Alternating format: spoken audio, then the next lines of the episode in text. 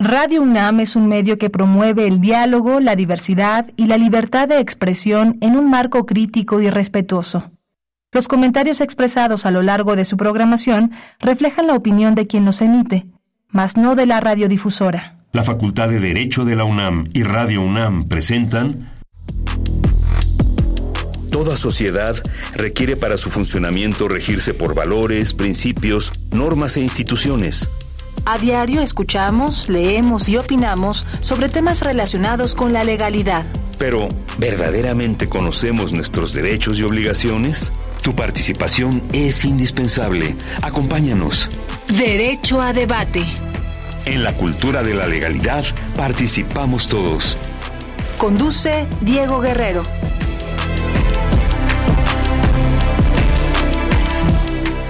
Hola, ¿qué tal? Muy buenas tardes, bienvenidas, bienvenidos a Derecho a Debate en la cultura de la legalidad. Participamos todas y todos. Mi nombre es Diego Guerrero y como cada martes les agradecemos que nos sintonicen por el 96.1 FM. Estás en Radio UNAM. El día de hoy me acompaña en la locución Giselle Hernández César, quien es alumna de quinto semestre de la Facultad de Derecho de la Universidad Nacional Autónoma de México y además colaboradora de este programa Derecho al Debate. Giselle, bienvenida el día de hoy, ahora de este lado de la cabina. Hola Diego, ¿qué tal? Muy buenas tardes a todos, a los invitados y a nuestro público oyente. Para mí es un honor de nuevo estar en los micrófonos de Radio UNAM. Muchas gracias, este, Giselle. Y bueno, ¿quiénes son nuestros invitados del día de hoy? El día de hoy nos acompaña el licenciado Alberto Jimmy Montero Olmedo, director del Seminario de Filosofía del Derecho de la Facultad de Derecho de la UNAM. Bienvenido, mi querido maestro Jimmy, aquí a los micrófonos de Derecho Debate. Pues muchísimas gracias y todo un honor por estar aquí en este en esta radiodifusora tan importante para nuestra universidad. Mil gracias por la invitación, querido Diego. Muchas gracias y quién es nuestro otro invitado, Giselle. Nos acompaña también el doctor Walter Martín Arellano Torres, académico de la Facultad de Derecho de la UNAM. Mi querido Walter, bienvenido aquí a los micrófonos de Derecho Debate. Muchísimas gracias, un placer para mí estar nuevamente aquí en este eh, bonito programa Derecho a Debate, ¿no? Y por supuesto para debatir, platicar y compartir algunas ideas de lo que estamos trabajando eh, con el maestro Jimmy Alberto Montero y con otros académicos ahí en el Seminario de Filosofía. Bueno, pero antes vamos a, platícanos, Giselle, qué sabes sobre el tema que vamos a abordar el día de hoy para que también nos des una introducción. El día de hoy hablaremos sobre la perspectiva jurídica. La prospectiva jurídica se presenta como una disciplina que busca anticipar y analizar posibles evoluciones en el ámbito legal. A través de métodos y herramientas prospectivas, se examinan tendencias, cambios sociales y tecnológicos para comprender su impacto en el derecho.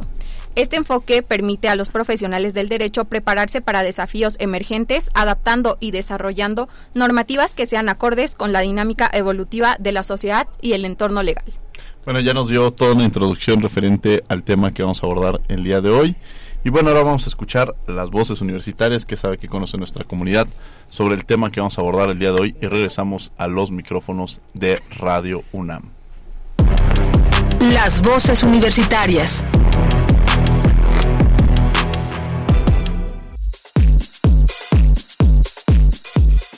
¿Qué conoces de la perspectiva jurídica? Eh, la verdad no sé qué es y no había escuchado el tema. Supongo que es este un tema ya avanzado de filosofía del derecho, pero suena importante, e interesante. Pues no sé, la verdad nunca había escuchado la materia en el derecho.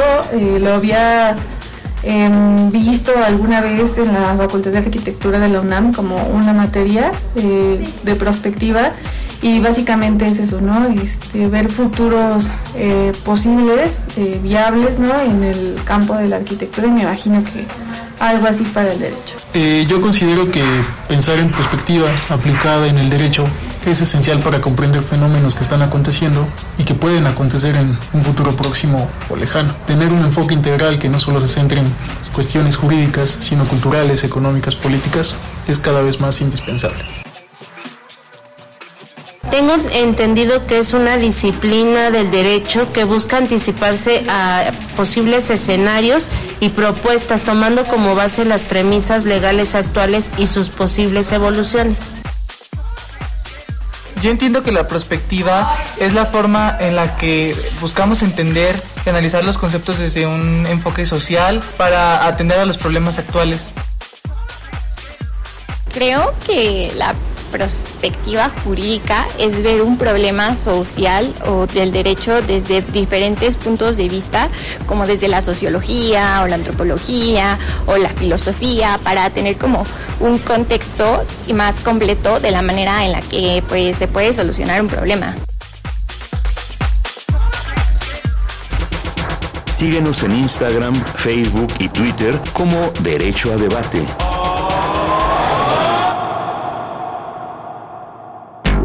Escuchas Derecho a Debate.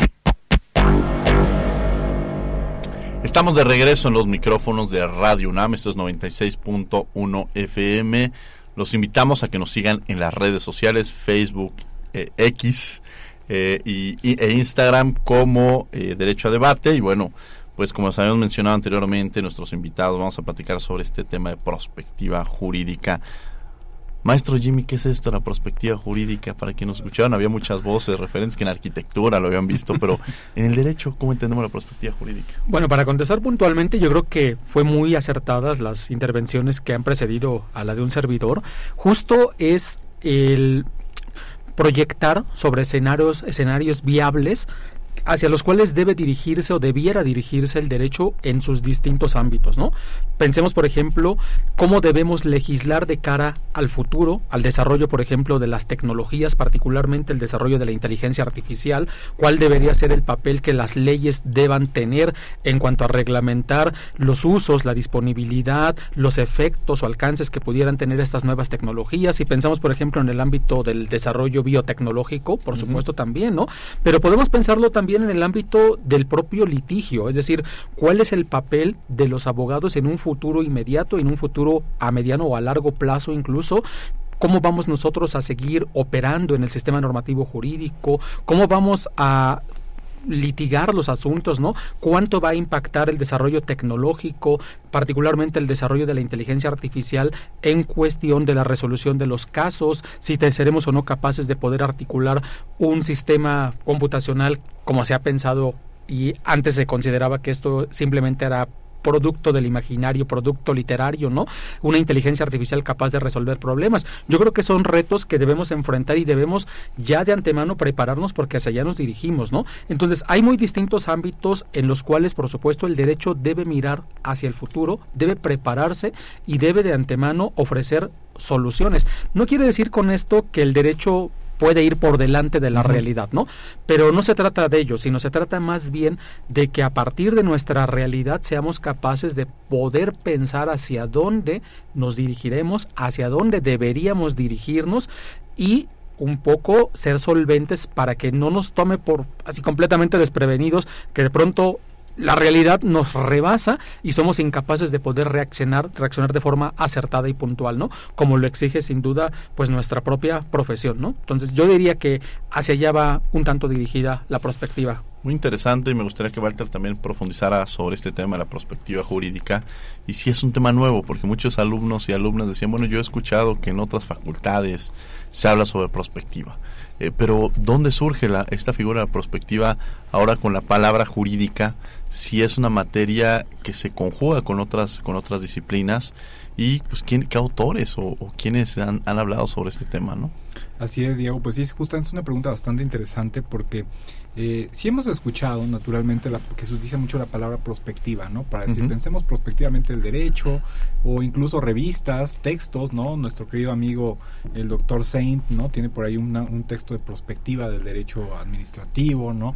eh, etcétera, pero no, no se ha no se había problematizado en estricto sentido de qué hablamos cuando hablamos de prospectiva eh, jurídica, ¿no? Y, y, y, bueno, pues a mí me gustaría eh, darle un tamiz anecdótico, ¿no? Tú recordarás que pues en la pandemia, ¿no? De repente pues entramos en una incertidumbre respecto y cómo pudimos haber previsto esta situación, ¿no? Cómo, cómo pudimos haber estado preparados y, pues justamente se empezó a hablar acerca de prospectiva, ¿no? Y, y, dejar muy en claro que cuando hablamos de prospectiva estamos hablando de una disciplina cuya finalidad es eh, generar los debates, las condiciones para pensar, reflexionar y eh, plantear escenarios viables, deseables y futuros, ¿no? Viables, deseables y futuros. Ahora, aplicados al derecho, pues va a tener varias directrices. La primera, naturalmente, la próxima, la legislativa. Generalmente las y los legisladores están acostumbrados a hacer su labor coyunturalmente y no prospectivamente, porque no es rentable,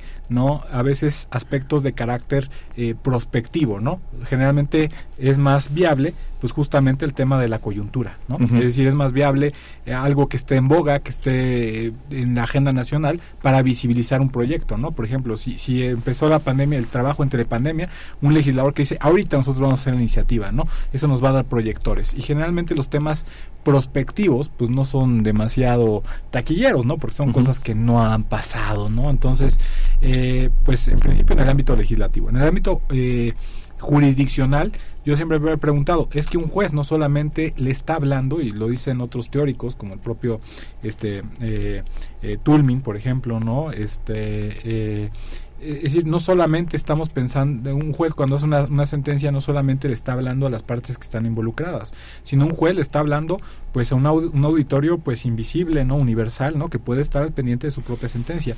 Y lo mismo pienso, es decir, ¿qué pasaría si nosotros eh, o los juzgadores pensaran en un ente ¿no? imaginario, hipotético, que viniera en representación del futuro. ¿Qué impacto va a tener mi sentencia en el futuro? ¿Cómo pienso prospectivamente esta sentencia?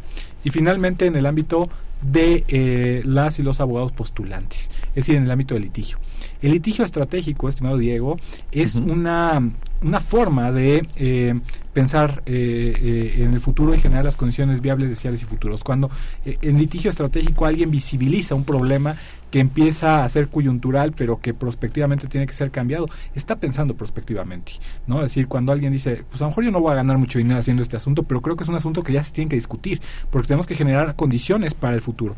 Entonces, Diego, yo resumiría toda esta participación en una cosa siempre nos han dicho que el derecho eh, eh, está atrás de la realidad. Y nos lo dicen con un tono de resignación, como si ya tuviéramos que quedarnos y decir, bueno, pues el derecho siempre está atrás de la realidad, esperemos sentados a que la realidad nos diga qué hacer. No, el derecho tiene que ser activo, tiene que tener iniciativa y el derecho tiene que sincronizar sus usos horarios entre la realidad y lo que está pasando en el mundo jurídico. ¿Cómo hacemos eso? La respuesta es la prospectiva. La prospectiva es la disciplina que nos va a ayudar a juntar esos usos horarios. Ahora bien, ¿qué se ha escrito? Reitero que, bueno, sí hay muchos textos que tienen el título prospectiva. No, también nuestra querida doctora Steines tiene por ahí una tesis que hizo de prospectiva de los derechos humanos. Pero en sí del tema prospectivo, como dirían en el norte, bichi, ¿no? Así, este, desnudito, pues, este ¿Cómo podemos decir que la perspectiva jurídica qué es? O sea, realmente no se ha estudiado con la profundidad. Ahora bien, Álvaro Guadarrama y su hija Esther Guadarrama, un destacado profesor de la Universidad de Morelos, un añito antes de que, de que nosotros empezáramos con todo este esfuerzo en el que tú participas activamente y que fuiste pieza fundamental tanto en el texto como en el MOOC griego, el maestro Jimmy también, ¿no? Este, el maestro, el doctor Israel Sandoval, ¿no? Que, que hicimos este esfuerzo del PAPIME, ¿no? Este, eh, pues no existía nada, ¿no? Nada más el texto de Guadarrama, que salió un año antes que nosotros, y en el texto de Guadarrama, pues se plantea un, lo que él llama prospectiva eh, profesional del abogado que es lo que los las y los prospectivistas llaman prospectiva personal, que se asemeja incluso mucho a psicología, al coaching, todo eso, cómo generamos condiciones para yo dedicarme al área que quiero dedicarme, cómo genero un plan de vida profesional en la abogacía. A eso dedica la cuestión prospectivista. Nosotros la, la, dedicamos más justamente a toda esta parte de cómo hacemos prospectiva en el ámbito eh, práctico jurídico, ¿no? Y por supuesto lo hacemos desde una perspectiva epistemológica, metodológica y teleológica, ¿no? Y, y sin descartar el aspecto ético, deontológico, que eh, por supuesto lo abordamos, ¿no? Giselle Hernández, que nos acompaña el día de hoy en la conducción, adelante. Claro, pues abordando un poco más eh, la cuestión de cómo se emplea la perspectiva jurídica y demás, me gustaría preguntarle, licenciado Alberto, ¿cómo ha empleado la perspectiva jurídica en su, en su vida en el ámbito legal, dentro del seminario? Bueno, debo decir que el seminario de la de Filosofía del Derecho de la Facultad de Derecho de la UNAM, pues entre otras actividades realiza aquellas que tienen que ver con la divulgación del pensamiento filosófico jurídico particularmente y pensar prospectivamente en términos de cómo contribuir a una más correcta difusión de este de esta parte del, del derecho pues nos ha llevado a nosotros por ejemplo el anticipar cómo, eh, cuáles serían las líneas temáticas que, por ejemplo, se están discutiendo, pero hacia dónde se dirigirán, ¿no? ¿Con qué herramientas cognitivas nuestros alumnas, alumnos podrían o deberían tener para poder enfrentar los retos que, sin duda, en breve estarán ellos eh, teniendo que, que, que, que, hacer frente, ¿no? Eh, también otra, por ejemplo, tarea del seminario es contribuir y coadyuvar en la realización de obra, de una obra que posibilite la difusión del pensamiento filosófico jurídico. Y allí vamos muy de la mano, por una parte, con el desarrollo de material didáctico que tiene como propósito el posibilitar que alumnas y alumnos cuenten con un libro, cuenten con, con una serie de, de, textos que desarrollen puntualmente los contenidos, por ejemplo, de las asignaturas. ¿no? Acabamos, por ejemplo, de participar, un servidor tuvo la fortuna, junto con la doctora Abril, que es codirectora del seminario, con un libro sobre eh, retórica, sobre oratoria jurídica, ¿no? Entonces, uh -huh. allí, pues obviamente quienes concurrimos quienes participamos, pues agotamos puntualmente los temas que corresponden al temario de la materia, pero también tratamos de pensar hacia futuro, ¿no? Cómo la oratoria, cómo el debate jurídico, cómo la retórica, cómo incluso la lógica que todas estas son disciplinas que coadyuvan con la argumentación jurídica, vienen a posibilitar el que seamos mejores abogadas, mejores abogados, mejores operadores jurídicos en general, ¿no? Y cómo debiera transformarse también nuestra praxis a la luz de la influencia de esos conocimientos, ¿no?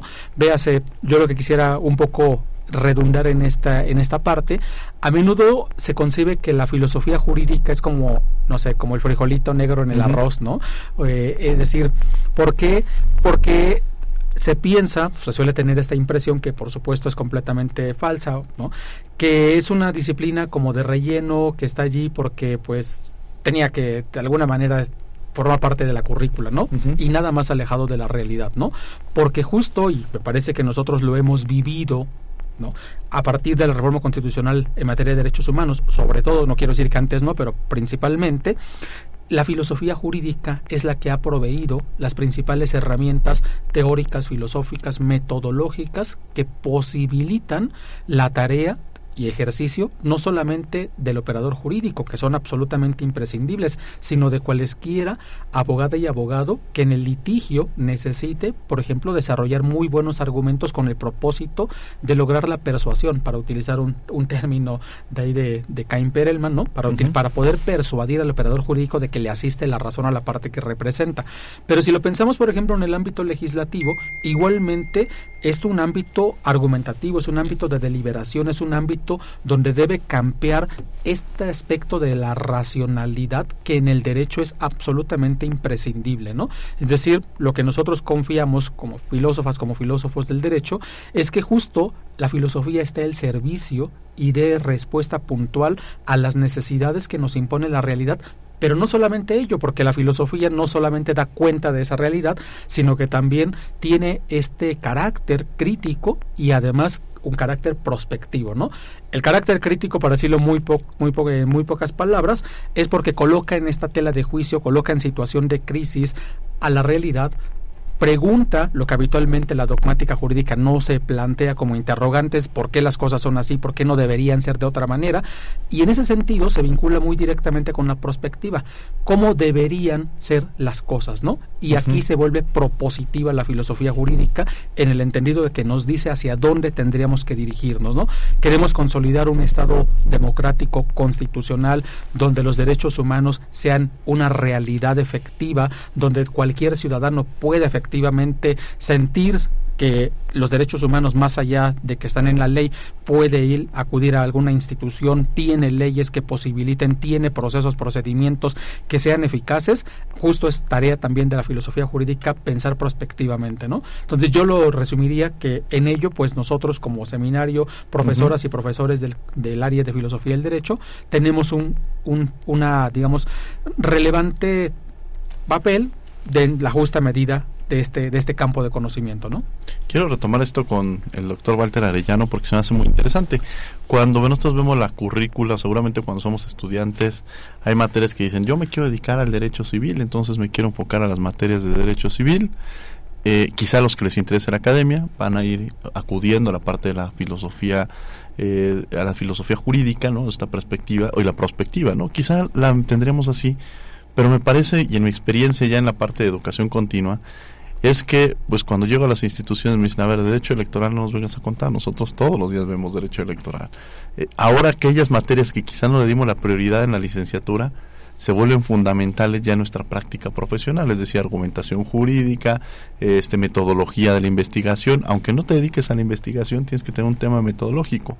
Entonces, quiero abonar un poco con esto que ya, ya se mencionaba, Walter, para quizá ilustrarnos sobre la importancia principalmente de, de la filosofía del derecho. Y otra cosa que me llama mucha atención es, a ver, hablar de perspectiva sería algo que nosotros, verlo como un tema tan innovador, pero si nosotros transitamos, imaginamos legislativo, judicial, el, el, eh, aquel que se dedica al litigio, pues no nos imaginamos, así como lo plantean, que lo lleven a cabo sin tener una perspectiva, sin llevarlo a cabo a través de la prospectiva, o sea, las herramientas que te llega a brindar, y quizá para otras ramas, quizá alguien va a decir me está escuchando, ni me voy a dedicar al poder legislativo, ni me voy a dedicar al poder judicial, ni me voy a dedicar a la, a la academia, pero quizá un funcionario público, ¿para qué le funciona esta figura la prospectiva? Son varios temas que me estuvieron brincando, pero la verdad es que llama mucho la atención hablar de este tema y cómo lo hemos vivido y no habíamos quizá identificado de la importancia que tiene, ¿no?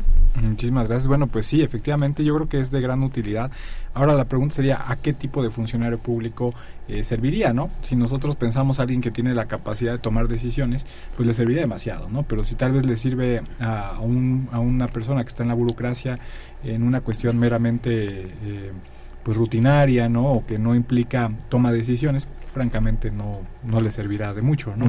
Pero eh, pensando justamente en la distinción entre los grandes legisladores, eh, los, gran, los estadistas, de hecho una de las grandes características de un estadista es justamente su capacidad de trascender más allá de su periodo, ¿no? Entonces, un estadista pues es aquel que tiene esa capacidad de adelantarse a, a, pues escenarios que no estaban previstos, ¿no? Y que de alguna manera va generando las condiciones más allá ¿no? de su de su intromisión directa ¿no? y de ahí que pues muchas personas eh, en la historia digan bueno es que estaba adelantada su época ¿no?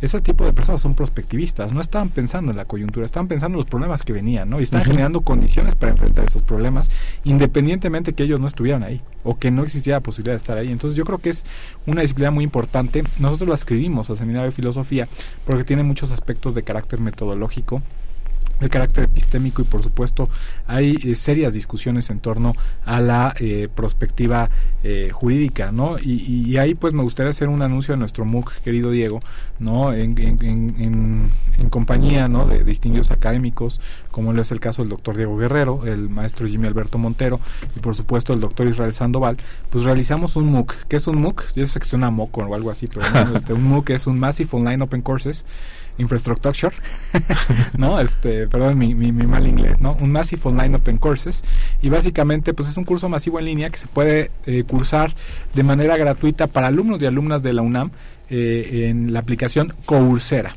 la aplicación Coursera, buscan Prospectiva Jurídica y ahí pueden descargar pues nuestro eh, curso, pueden tomarlo de manera gratuita, tener la constancia. Ahora bien, para la, para la gente que no es de la comunidad UNAM, también lo pueden tomar eh, de manera gratuita, pero, pero, pero, pero, pues sí les va a costar la constancia, ¿no? La constancia sí la cobra la aplicación, no somos nosotros, se los juro que no, pero este eh, la aplicación sí, sí la cobra y ahí van a tener un curso de cuatro unidades donde participamos pues los que estamos aquí, en, aquí en, la, en la mesa, en el ámbito académico, ¿no? La compañía pues no la conocía, sino también lo hubiéramos invitado, ¿ah? Entonces, este, eh, pues los que estamos este, aquí en la mesa, pues eh, hicimos ese, ese curso con mucho cariño, que además, querido público, e, es un curso maravilloso porque se complementa con lo que yo he llamado libros vivos. Imagínense que en la época de García Maínez, para que no sepan quién es García Maínez, porque yo sé que nos escuchan de todas las disciplinas, no solo abogados y abogadas, eh, es un gran pensador del derecho, ¿no? Un clásico del, derecho. Eh, y, pensamos que García, en la época de García Maínez, eh, y su famosísimo clásico Introducción al Estudio del Derecho, pues hubiera habido YouTube, este, TikTok y todo ese tipo de cosas. No hubiera sido un lujo que al final de cada capítulo hubiera un, un código QR que nos mandara un video donde Maines nos explicara ese capítulo. Bueno, pues evidentemente no pudo pasar, no hay una sincronía eh, tecnológica y de tiempos, pero los académicos del presente sí podemos hacer libros vivos. Estamos hablando de una generación que ya no está tan acostumbrada a la lectura porque está acostumbrada a los estímulos audiovisuales del celular. Entonces, ¿por qué los libros se van a quedar en un libro eh, tradicional cuando podemos meterles un código QR. Esa es la magia de nuestro proyecto, de, este proyecto de perspectiva eh, jurídica, que no solamente es el MOOC, sino que el libro tiene un código de QR que te manda al MOOC de tal forma que los contenidos del libro son fieles a los contenidos del MOOC. De hecho, los guiones del MOOC los hicimos casi a la par del libro. Hay eh, divergencias en la redacción académica, etcétera. No es lo mismo hacer un video que un libro, pero en cuanto a fondo, básicamente es lo mismo y lo cual me parece algo genial porque quien lea el libro puede complementarlo con el video y quien vea el quien toma el curso del MOOC puede complementarlo con el libro. Así deben de ser los libros ya para nuestra para una nueva generación. No podemos cerrarnos y enclaustrarnos en, en, el elitismo literario, ¿no? De que solamente la lectura, sino que tenemos que abrirnos a nuevos contenidos y nuevas formas de difundir y divulgar el conocimiento, pero también de educar y enseñar. Entonces, está la propuesta de los libros vivos que hicimos en ese proyecto Papime. Me gustaría decir el nombre del proyecto Papime, pero francamente no me acuerdo, era, era P32, no sé qué cosa, pero bueno, este el proyecto Papime y que además salió muy bien evaluado y próximamente esperemos estará saliendo este libro Introducción a la Prospectiva Jurídica que además lo prologó, eh, bueno hizo el estudio introductorio, una de las más grandes prospectivistas este, eh, eh, que hay en materia de ciencias políticas que es la doctora Guillermina Baena, ¿no? que es la presidenta de la Asociación Mundial de Prospectiva. ¿no? Entonces eh, y además el, prólogo de nuestro señor director, el doctor Raúl Contreras Bustamante. ¿no? Entonces tenemos un texto francamente de, lujo que esperemos tenga muy buena recepción, esperemos haga el próximo año, ya está en imprenta y bueno, pues esperen noticias. Ya lo vendremos a presentar aquí, Diego. Oye, por favor, por favor. Es el P el P30 2222 precisamente y aprovechamos además para ese cumplimiento que se tiene con el apoyo a los papimes a través de la de GAPA, pues bueno, el P30 2222, que estamos trabajando entonces en esa difusión de estos proyectos. Eh, nos llegan algunas preguntas, las voy a dejar en el aire para cuando las quieran contestar. Eh, Roberto Chavira, de 60 años, de la alcaldía Coyoacán, en la, eh, nos pregunta directamente, este, en la perspectiva jurídica también se puede abordar nuestro interés nuestros intereses futuros, anhelos y miedos? Un poco Por supuesto que sí. Y eso es bien interesante, estimado Diego, porque justamente eh, nosotros partimos de la tesis de que la perspectiva es antihegemónica, es contrahegemónica, es decir, siempre es una resistencia, una inconformidad hacia el presente y la creencia de que puede ser mejor el futuro, ¿no? Y en ese sentido también representa pues una, un posicionamiento ético, ¿no? Respecto a cómo deciden las personas que tienen el poder de decidir por los demás, ¿no? Y ese es un problema también para la prospectiva, cómo nosotros legitimamos decisiones prospectivas a la luz de las y los demás, ¿no? Eh, Catalina Molina, de 36 años, de la alcaldía Milpalta, nos dice, ¿la prospectiva jurídica tiene alguna relación con la inteligencia artificial? Bueno, la perspectiva jurídica directamente no, ¿no? Digamos, el desarrollo tecnológico es el que da fruto a la inteligencia artificial, pero sin embargo la perspectiva jurídica lo que sí se vale son de el uso de otras tecnologías y en este caso, por ejemplo, de la propia inteligencia artificial como un recurso tecnológico, ¿no? Más que como algo que formara parte originariamente de la perspectiva jurídica. Ahora, por ejemplo, si nosotros pensamos qué es lo que ha caecido particularmente este año con la inteligencia artificial, ¿no? De pronto ha, ha surgido este boom de que todo se lo queremos consultar precisamente a estos sistemas de inteligencia artificial como si fuesen eh, o si tuviesen una función prospectiva, ¿no? Hacia dónde vamos a dirigirnos en cuestiones de calentamiento global, hacia dónde nos dirigiremos en aspectos demográficos, hacia dónde nos dirigiremos respecto de los flujos migratorios, ¿no? Etcétera. Es decir, y por supuesto la, inteligencia artificial da respuesta puntual a partir de toda la información de la cual pueda echar mano, ¿no? Y esta serie de algoritmos, la verdad es que yo no soy un experto en tecnología, lo que entiendo es muy poco, pero sé que son capaces de poder articular una respuesta coherente, consistente a partir de toda la información con la que se les nutra, ¿no? ¿En qué sentido la inteligencia artificial sirve, serviría o sirve a la, a la, prospectiva justamente como un recurso tecnológico, ¿no? Que posibilitaría el que si pensamos, por ejemplo, que un, una sola persona tenga que hacer el análisis de enormes cantidades de información para poder, a partir de ello, proyectar hacia dónde tendríamos que dirigirnos o qué deberíamos prepararnos para poder enfrentar un futuro inmediato, creo que la inteligencia artificial viene a agilizar precisamente todos esos procesos, ¿no? Porque justo al posibilitar que la enorme base de datos pueda ser procesada por una serie de algoritmos, pues lo que hace es facilitar la tarea de la perspectiva jurídica, ¿no? Creo que en ese sentido podría encontrarse este vínculo y esta utilidad de la inteligencia artificial para esta disciplina que ahora justo ahora conversamos. Bien, pues estamos precisamente aquí en Radio 96.1 FM, FM hablando de perspectiva jurídica, el derecho del mañana y bueno, 55 55 23 54 12 55 55 23 7682. Nos preguntan también, eh, bueno, ¿en qué, ¿en qué puede ayudar Rocío Venta de 45 años de Tláhuac? ¿En qué puede ayudar a saber qué es una perspectiva jurídica en la vida cotidiana? Yo creo que están diciendo, bueno, la perspectiva me ayuda a tomar decisiones, este, casi casi a elegir pareja, ya están viéndolo como si fuera un tema de una bola mágica que nos ayuda a tomar definiciones en nuestra vida, ¿no? Sí, claro, bueno, pareciera este pareciera broma, pero en realidad sí sí existe un área de la perspectiva que es la perspectiva personal, cómo diseñamos, por ejemplo, un plan de vida, ¿no? Y por supuesto, en la, en la perspectiva personal que está muy enfocada justamente en el área de psicología, pues sí se aborda eh, pues esa parte, ¿no? Como yo y qué es lo que hace Álvaro Guadarrama con perspectiva profesional del jurista, ¿no? O sea, dice cómo diseñamos un plan de vida profesional, ¿no? O sea, cómo como un abogado, una abogada que recién egresa dice, ¿qué hago yo con mi vida profesional, ¿no? Eh, pero bueno, sí, hay que hay que marcar una línea ¿no?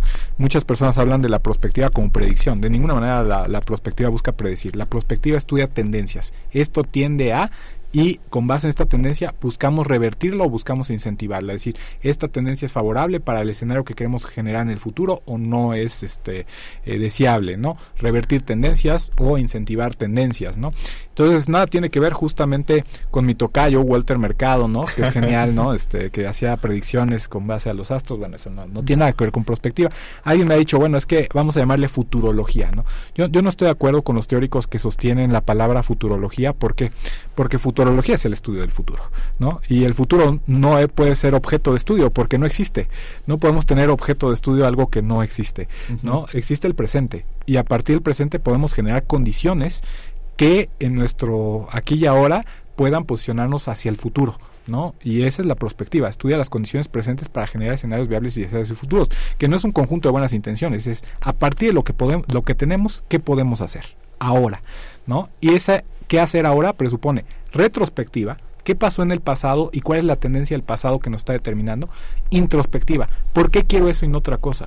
¿Cómo determinamos que eso es lo viable o no lo viable? Y prospectiva, pensar en cómo vamos a generar esos escenarios para que realmente se materialicen, ¿no? Entonces, en pocas palabras lo podría resumir con una, con una frase que le atribuyen a Séneca y que le gustaba mucho eh, decir a mi querido maestro en paz descanse, el doctor José Dávalos, ¿no? La barca que no sabe a dónde va, no sabe a dónde llega. Exacto. Gisela Hernández que nos acompaña el día de hoy en la conducción. Adelante. Claro. Licenciado Alberto, ¿cómo podría uno como estudiante hacer uso de la perspectiva jurídica?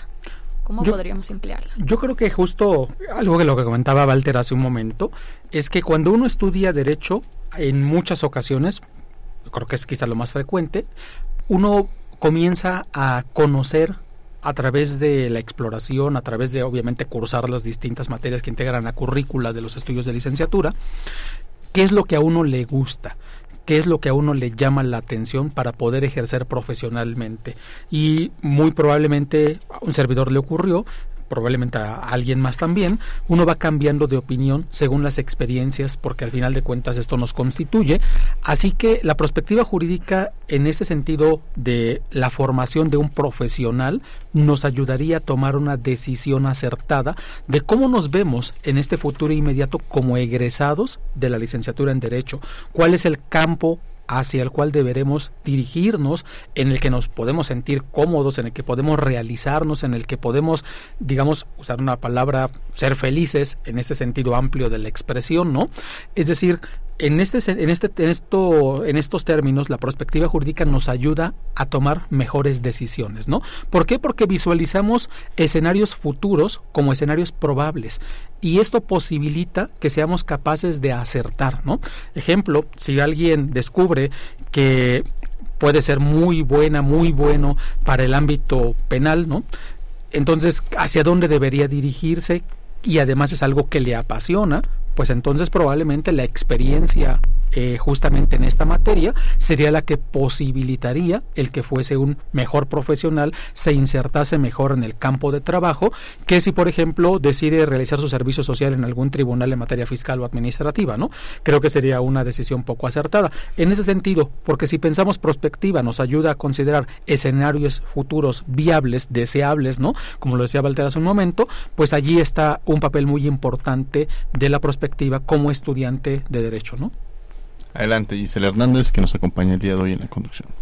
Claro, pues últimamente yo creo que con la con lo que se ha visto en el ámbito ambiental, con desastres naturales que han sucedido actualmente, podríamos de alguna manera eh, emplear la perspectiva jurídica para evitar este tipo de desastres para por supuesto la, la, perspectiva es esencialmente preventiva no o sea vemos tendencias favorables desfavorables y por y, claro no ahí está la perspectiva siempre para prever no eso es, eso es un verbo importante para la perspectiva la, la prevención no pero me gustaría tenerme a propósito de la pregunta que le hacían al, al, maestro Jimmy no yo veía un meme no decía que la carrera de derecho no es esa carrera que este cuando la terminas ya se reformó o ya se te olvidó no algo así decía un meme que vi alguna vez y, y bueno yo creo que hay muchos eh, errores cognitivos en ese meme naturalmente pero justamente para evitar eso lo realmente importante de la enseñanza del derecho eh, radica justamente no en enseñar memorísticamente lo que dice una legislación, una jurisprudencia,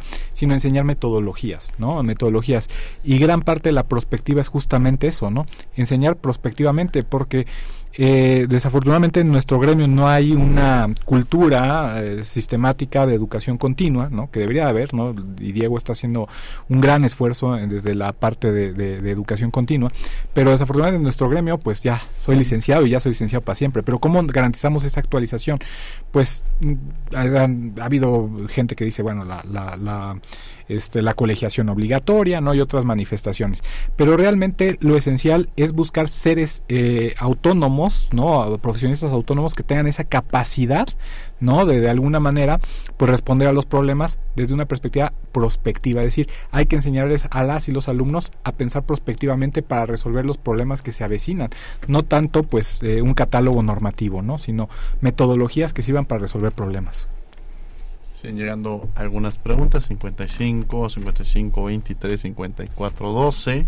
55, 55, 23, 76, 8, 2. También estamos en las redes sociales, también para que nos hagan llegar sus comentarios y preguntas. Melissa Ramírez, 46 años de la alcaldía Milpalta. ¿Qué pasaría si algún día llegara a fallar esto, la perspectiva jurídica? Bueno, pues naturalmente la perspectiva no es este, no es un conjuro mágico, no, ni mucho menos un designio divino. Por supuesto que está sujeto a fallos, o sea, eh, a veces no, este, este, o sea, no, cuando digo esto parecía como si estuviera diciendo un infomercial, ¿no? Y les traigo la solución a los problemas del mundo, perspectiva jurídica. ¿no? Bueno, nada más alejado, alejado de eso, ¿no? Este, eh, cuando nosotros nos referimos justamente a la, a la, a la, a la perspectiva jurídica, pues nos estamos refiriendo pues a, a, a, una propuesta metodológica que pueda ayudar, pero no es, no es infalible, ¿no, querido uh -huh. maestro Jimmy? Bueno, yo creo que aquí hay una una parte muy importante, ¿no? La proyección de escenarios viables y deseables no surge como producto de la imaginación o solamente del deseo, ¿no?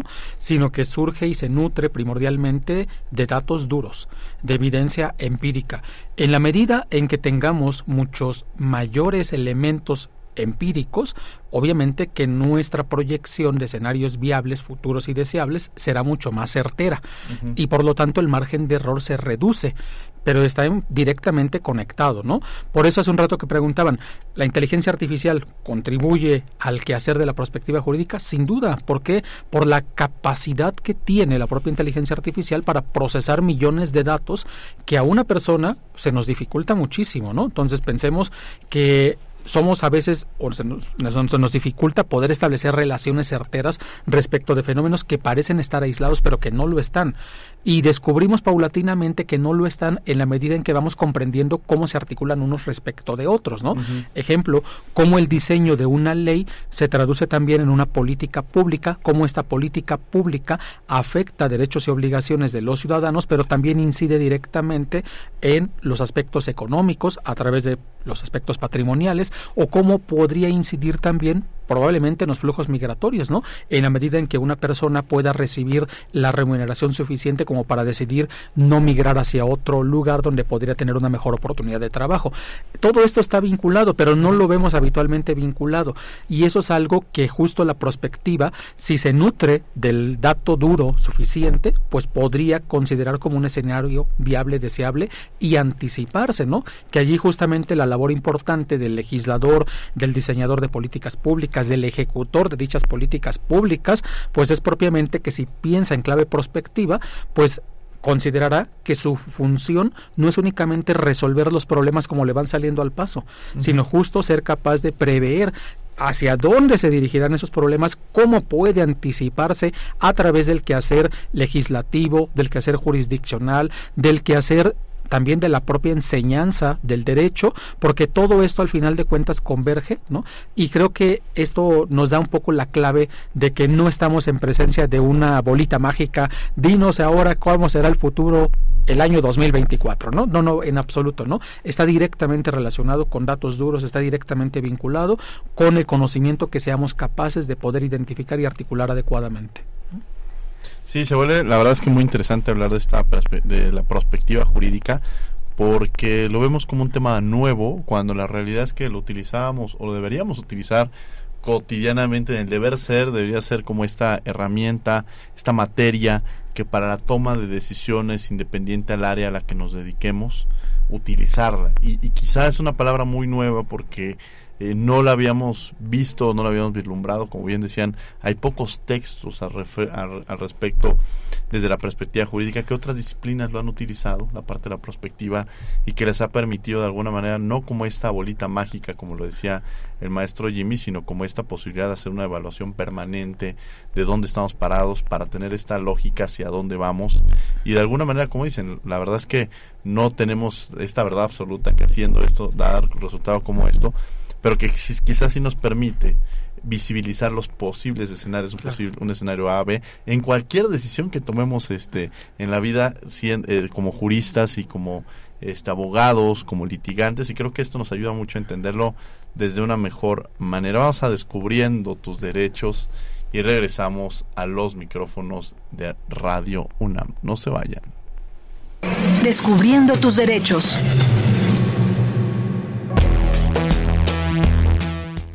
Derecho de las infancias a convivir o mantener relaciones personales y contacto directo con sus familiares. Toda persona infante tiene derecho a la convivencia con sus progenitores en un entorno saludable, favorable para su pleno desarrollo personal y emocional. Sin embargo, este se puede suspender cuando exista peligro para el menor a fin de salvaguardar su interés superior. Síguenos en Instagram, Facebook y Twitter como Derecho a Debate. La última y nos vamos. La última, la última y nos vamos aquí en Radio NAM 96.1 FM. Estamos en Derecho a Debate y bueno, en la última, la última y nos vamos, precisamente me gustaría empezar con el maestro eh, eh Jimmy. Adelante. Bueno, pues yo quisiera simplemente para ir ya cerrando este programa y agradecer, por supuesto, la invitación, querido Diego, ¿no? Agradecer a nuestro señor director también por todo el impulso y apoyo y generosidad para el desarrollo de este MOOC que es de la Facultad de Derecho, por supuesto, sobre prospectiva jurídica y para la obra que estaremos pues el próximo año seguros de que ya estará disponible en librerías, invitar a todos aquellos, aquellas que nos han seguido en este programa a interesarse sobre estos temas de prospectiva jurídica, ¿no?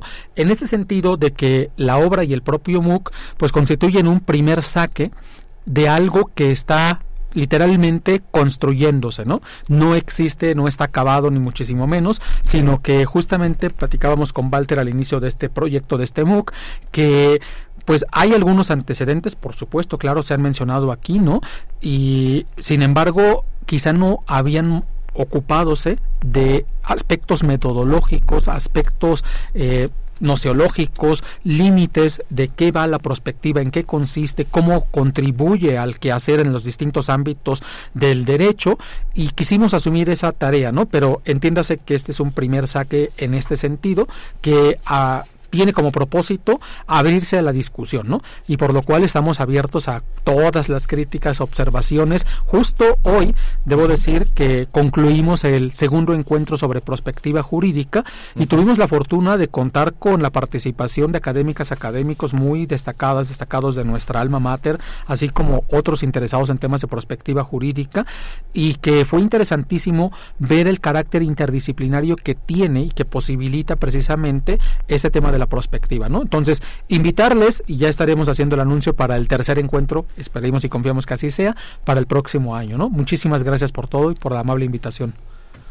Walter Arellano, la última, la última, nos vamos. Bueno, pues yo también me, adhiero, ¿no? Este, al agradecimiento y bueno, pues invitarles a, a, que prueben a ver qué les parece este MOOC Massive Online Open Courses en la aplicación Coursera que pueden descargar en Android, en, en, en, Apple, ¿no? Si es Apple o cómo se llama el sistema, ¿no? Este, entonces lo pueden descargar en cualquiera de los sistemas y este y, tomar el curso, ¿no? Reitero que es de manera gratuita, lo que llegan a cobrar la aplicación es la constancia y la constancia no se cobra para la comunidad UNAM. Y bueno, pues esperen el, el, libro, ¿no? Yo les eh, diría que pues justamente eh, la prospectiva pues es una disciplina que, va a cobrar mucha fuerza eh, próximamente y que bueno, no, no, le pierdan el radar ¿no? a estos eventos que estamos realizando en la Facultad de Derecho y particularmente en el seminario de Filosofía del Derecho que estoy seguro pues eh, será de interés de muchas y muchos, ¿no? Entonces ahí les, eh, les dejamos esa propuesta y por supuesto estamos atentos a sus gentiles comentarios, querido Diego. Muchas gracias. Giselle, Giselle Hernández, la, la última, la última, nos vamos. Pues yo también reitero mucho mi agradecimiento, la verdad fue un gusto hablar de este tema que no, no muchos estudiantes, al menos como es en mi caso y como varios que nos están escuchando, sabíamos. Y pues ya yo creo que lo que nos queda este, sobre este tema es saber que no solo nos sirve en el ámbito legal, sino también, como lo dijeron, un poco en nuestra vida cotidiana. Yo quizá, digo, aprovechando el tiempo que nos, que nos queda, es ¿cuáles han sido, digo, hemos visto todas las bondades de la perspectiva jurídica? Siempre una cara buena a la moneda, seguramente tendrá cosas que, que puedan ser eh, no positivas, para no decir es malas, sino quizá no las más este, idóneas, por así decirlo, más bien utilizar la palabra idoneidad, por un lado, y por otro lado, ¿cuáles han sido las barreras a las cuales se han enfrentado frente a ahorita llegar con un académico cuando eran de, oye, vamos a hablar de perspectiva jurídica, y te dicen, ah, sí, muy interesante la perspectiva jurídica, pero un poco el desconocimiento, ¿no? Me parece que hay un desconocimiento dentro de la comunidad jurídica en torno a este concepto y les dejo, bueno, el micrófono a quien quiera contestar. Bueno, pues efectivamente sí hay un conocimiento eh, generalizado, pero inconscientemente hemos hecho prospectiva, porque yo he visto que las y los tesistas siempre tratan de vislumbrar esos escenarios futuros para sus trabajos de investigación. Lo que falta es sistematizar, definir, ¿no? Eh, y, por supuesto problematizar de qué hablamos cuando hablamos prospectiva y cómo hacer prospectiva. Pero inconscientemente ya lo hemos hecho, o sea, es una práctica que a lo mejor ya hemos pensado en estos escenarios reales y deseados futuros reitero, de manera poco sistematizada a veces, pero es muy latente en tesis, en congresos, etcétera, que muchas veces hace prospectiva sin pensar que se está haciendo prospectiva. Entonces, el, el, reto, el gran reto es sistematizarla, problematizarla y sobre todo, pues enseñar cómo hacer correctamente prospectiva y cuáles son los eh, mecanismos. Querido maestro, ¿algo más? Pues mire, yo lo pienso más bien en, en el contexto de los operadores jurídicos, en el contexto del ámbito legislativo, que se andan con pies de plomo, ¿no? En este sentido de que pues hay que dar respuestas puntuales y soluciones a los problemas reales, a los problemas inmediatos, ¿no? A veces justamente la cotidianidad poca oportunidad deja para poder proyectar escenarios viables, deseables y futuros. Pero sin embargo, creo que no debe soslayarse la importancia que debe tener y por lo cual debería pensarse en clave prospectiva, ¿no? Es decir, hace un rato procuré precisamente mostrarlo que una ley no es simplemente una ley, o sea, una reforma de ley, una nueva ley no es simplemente ello, sino que puede constituir una serie de relaciones, una serie de conexiones con el resto de la realidad y repercutir, y lo mismo ocurre con una decisión judicial, ¿no? Puede de forma incidir y afectar directamente a la realidad, y en ese sentido me parece que el quehacer de todas y de todos en sus distintos ámbitos de competencia tiene cabida la perspectiva jurídica como una herramienta metodológica, no seológica, que posibilita el poder mirar hacia un futuro cierto, certero, y que está nutrido de la propia realidad, ¿no? O sea, del propio dato duro, ¿no? Qué interesante sobre todo esta, esta entender la importancia que tiene eh, la perspectiva jurídica en nuestro quehacer, en la rama del derecho, y como ya lo he mencionado al inicio del programa y en otras otras disciplinas en las cuales se ha visibilizado y se ha atendido de una manera distinta, quizá, y bueno, platíquenos un poco también de este proyecto. Ya hemos hablado un poco de la perspectiva jurídica, pero ya hacían mención que está este libro, que en próximo a salir, que lo tendremos aquí. Pero ¿dónde podemos saber más sobre el tema de perspectiva jurídica? Este, si quieren también tener un contacto con ustedes, quizá habrá personas que estén interesadas en esta, en esta perspectiva eh, jurídica, abogados que de pronto digan, ¿sabes qué? Yo no había escuchado este tema, me interesa. Es más, yo les hago una invitación, ahora sí poniéndome la cachucha de educación continua, a que saquemos un curso, un curso que, que, que sea un tema en el cual se pueda trascender y en el cual lo podamos utilizar como una herramienta tan importante que requerimos todas y todos los abogadas y abogados que nos dedicamos a distintas áreas este, en específico, pero bueno, que lo podamos utilizar para nuestra actividad en, eh, que hacemos. Entonces, ¿dónde podríamos saber un poco más? Y pueden también compartir sus redes sociales y todo. Pues yo, yo voy a responder este, a la invitación como los de Shark Tank, estoy dentro. Pues estoy dentro. Encantadísimo, estaría buenísimo hacer un, diplomado de prospectiva jurídica. Creo que sería una muy buena idea. Y bueno, pues eh, su servidor está, eh, tengo una página donde pueden descargar algunos artículos, algunos papers, algunos libros en, PDF de manera gratuita, otros pues por cuestiones de contratos editoriales no se pueden descargar gratuita, pero ahí están mencionados. Mi página es www.waltermarellano.com, waltermarellano.com y ahí bueno, pues subo varios eventos, una galería y por supuesto la descarga de algunos textos gratuitos que ustedes pueden llevar a cabo. Y mi Twitter arroba Walter Marellano y también mi Facebook, Walter M. Arellano. Tengo Instagram, pero la verdad es que eso ya para mí es de la chaviza. Digo, yo ya no le entiendo, ¿no? Ahí estoy, pero no estoy, ¿no? Entonces, ahí tengo un Instagram, la verdad es que no lo, no lo uso, pero, pero pues ahí también estoy en Instagram como Walter Marellano, querido maestro. Bueno, yo los invitaría, por supuesto, si desean tener ya un acercamiento más preciso sobre la perspectiva jurídica, a ingresar a Coursera y buscar allí Prospectiva Jurídica, es el nombre de este MOOC, que es de la Facultad de Derecho de nuestra Universidad Nacional Autónoma de México.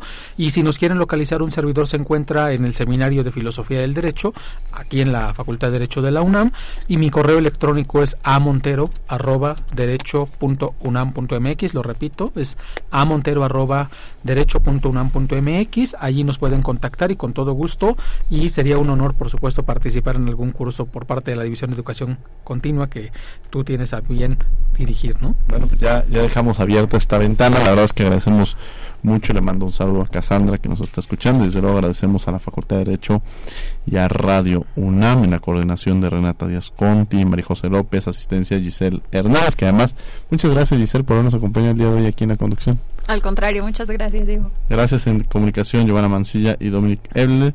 Operación técnica, Emanuel Silva. Producción, Marco Lubián. Yo les quiero agradecer mucho, Jimmy. Muchas gracias por haber estado con nosotros. por la invitación, querido Diego. Walter, muchas gracias por haber estado con nosotros.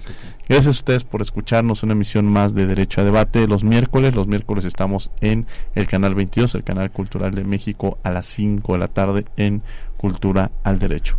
Por lo pronto, que tengan muy buen día y no olviden que nos escuchamos de ley todos los martes. Esto fue Derecho a Debate.